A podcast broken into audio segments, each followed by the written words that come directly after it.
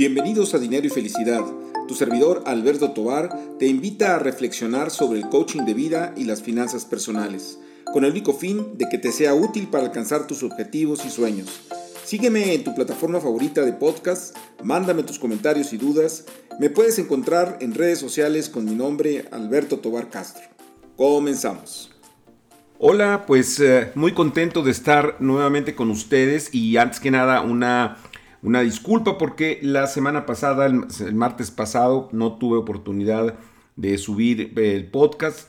Eh, les, les, comparto que andaba medio enfermo, este, estaba con mucha tos y bueno, pues no quería obviamente, este, pues eh, ahora sí que interrumpir la transmisión por excesos de tos. Espero que inclusive en este momento pues no se, no se dé una situación de esa naturaleza. Pero en fin, eh, fíjense que creo que es muy importante hablar del tema de los, de los propósitos que regularmente se hacen a finales de año y que este, pues son parte esencial de, de alguna manera de lo que nosotros queremos para, en este caso, para el 2023.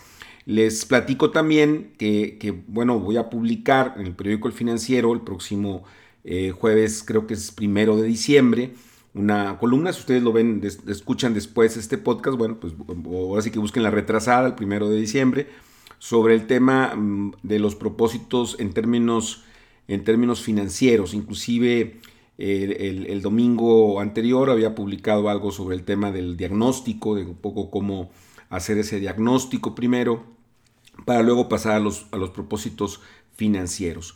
Pero eh, eh, eh, con, el, podcast yo quisiera un poco, un tanto, pues hablar de propósitos que no tengan nada que ver con finanzas, o probablemente sí, pero al final de cuenta que no sea necesario que sean propósitos financieros. Yo creo que todos tenemos algunos propósitos que queremos cumplir, como podrían ser, pues no sé, tal vez ser más puntuales, reducir tallas, bajar de peso, hacer más ejercicio, eh, no sé, infinidad de propósitos, leer más libros, no sé, una infinidad de propósitos que son viables para cada uno de nosotros y que yo creo que es parte del crecimiento, o sea, los propósitos pues se pueden hacer en cualquier momento del año, por supuesto, pero bueno, esta tradición de hacerlos a final de año creo que es una forma también de, de forzarnos a, hacer un análisis eh, nuestro, eh, interiorizado, en el sentido de qué, debemos de mejorar, ¿no?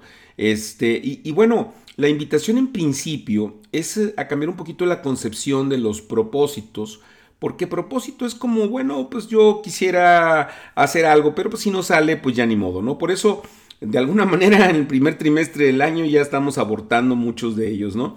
Yo, yo quisiera pensar que en lugar de propósitos estuviéramos hablando de compromisos, ¿no? O sea, ¿cuáles son los compromisos que tengo que hacer? Porque cuando yo me comprometo, pues como que ya la estoy tomando más en serio e inclusive, no sé si a ustedes también les pase, que dices, bueno, es que si no voy a cumplir, mejor no me comprometo porque no quiero quedar mal.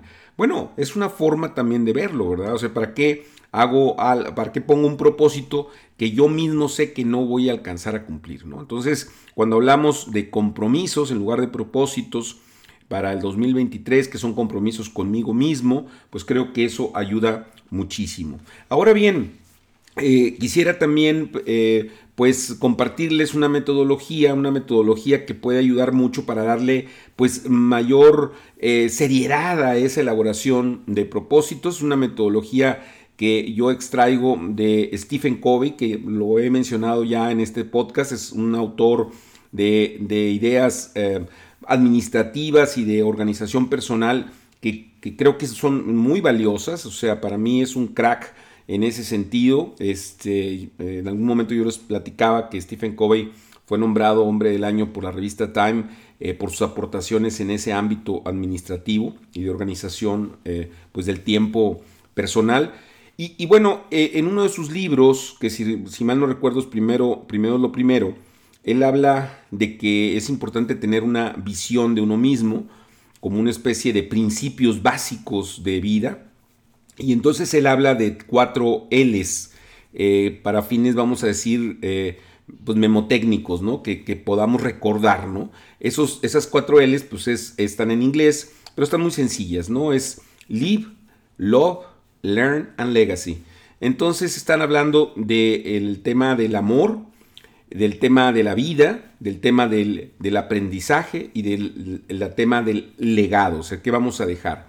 Y entonces dice, bueno, es importante que nosotros hagamos esa visión de nosotros mismos, pues en función de eso, o sea, ¿qué, cuál es nuestra visión de vida en función pues de, de, ese tema de, la salud, por ejemplo, cuando hablamos de, vida, de, live, este, pues estamos hablando de nosotros mismos, ¿no? Eh, qué, tipo de cosas consumimos, eh, si hacemos ejercicio, si no hacemos ejercicio. Del amor, bueno, pues estamos hablando de la familia o, de la pareja, este, estamos hablando inclusive de la, familia empleada o, y estamos hablando también, pues, eh, de las relaciones humanas, ¿no? De los compañeros de trabajo. y cuando hablamos de aprendizaje es, pues, el hecho de determinar si nosotros estamos continuando con ese aprendizaje. Acuérdense que el aprendizaje se termina cuando se cierra la, caja del ataúd y probablemente, no sabemos, pues todavía siga algo más, ¿no? Pero en principio, mientras que estemos vivos, podemos aprender, podemos hacer cosas diferentes y creo que eso es parte del crecimiento. Y la parte del legado, pues es qué es lo que vamos a dejarle a los demás. Y no solamente estoy hablando de dinero, sino también estoy hablando de, de principios, de moral, eh, de costumbres, de hábitos, eh, de ejemplo, ¿no? Pero bueno, esto nos sirve para poner un marco de en donde hay áreas de oportunidad.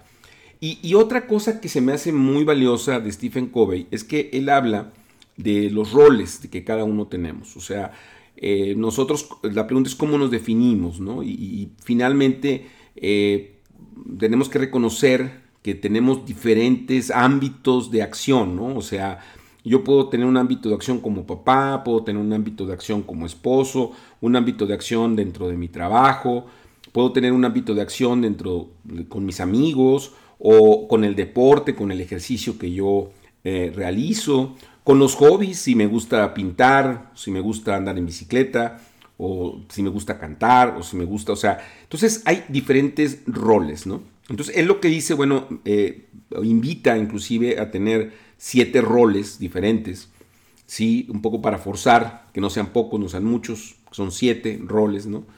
Y, esos roles, vamos a decir, los, y que eso podrá dar material para, para otro, a otra intervención del podcast, eh, lo lleva más bien al tema de la agenda, ¿no? De la semana y ver qué es lo que hay que hacer, pero creo que también sirve mucho para el tema de los propósitos, porque si yo me pongo, por ejemplo, o me, me sitúo en mi rol de papá, probablemente un propósito pueda ser pues pasar más tiempo con mis hijos, por ejemplo, o con mi pareja, o salir cada fin de semana con mi pareja, ¿no? Si yo digo, bueno, tengo un rol en mi trabajo, pues entonces tengo que revisar, pues cómo ando yo en ese rol y, en qué áreas de mi trabajo tengo que poner mayor énfasis, o eh, a lo mejor hoy va a ser un propósito de una vez a la semana tener una junta con el área de ventas, o qué sé yo, ¿no? O, eh, voy a eh, proponerme en mi trabajo tener una mejor relación con mi jefe. O sea, ¿cuál es el propósito en ese ámbito, ¿no? Y si se habla del deporte o de la salud, bueno, pues cuál es ese propósito, ¿no? O sea, comer más saludablemente. Eh, vamos, una infinidad de cosas que se pueden hacer en ese, en ese sentido. Lo, la recomendación general, que es muy importante, obvio, en todo este proceso, pues es que las metas, eh, los compromisos, los los, los, eh, propósitos tienen que estar planteados en forma positiva y tienen que estar planteados de la manera más específica y medible posible para poderlos situar en el tiempo, Porque si no, eh, este, pues nos hacemos tontos, ¿no? O sea, nos podemos ser tontos muy de manera bastante sencilla, ¿no? Es como si estábamos ahorita ponerle en el tema de los, del papá, ¿no? Es decir, este, pues yo eh, me propongo eh, tener una mejor relación con mis hijos. Bueno, ¿qué significa eso? No? Entonces, a lo mejor es un propósito que tenga que aterrizarse y decir, ¿sabes qué? Pues voy a, tener eh, un desayuno con mi hijo o con mi hija una vez cada 15 días, ¿no? Ellos dos, nosotros dos solos para platicar. Bueno, esto es, ya estoy poniendo algo específico que puedo medir si lo cumplí o no lo cumplí. De otra manera, es muy, muy fácil el dejarlo libre y pues hacerlo, hacerlo ambiguo, ¿no? Independientemente de que podamos tener conceptualmente algo general, pero sí siempre aterrizarlo en cosas específicas, medibles, para luego poder, no sé, pasados tres meses, seis meses, pues decir, bueno, a ver cómo voy con mis roles, ¿no? Y, por supuesto escribirlos, ¿no? Porque sí puedo yo eh, este, pensarlos, pero pues se lo lleva el viento, ¿no? Se lo lleva, se lo lleva la memoria, ¿no? Entonces yo creo que es muy bueno escribirlos, tenerlos por ahí. Este, ahora pues no es mucho problema tenerlos ahí digitalmente y de vez en cuando echarles un vistazo para ver cómo vamos con, con eso. Pues bien, eso es lo que quería compartirles el día de hoy. Espero que haya sido de utilidad. Y como siempre, muy atento a sus comentarios, a sus sugerencias, a sus críticas en redes sociales, muy en particular en Instagram, arroba atobar.castro. Nos vemos. Hasta la próxima.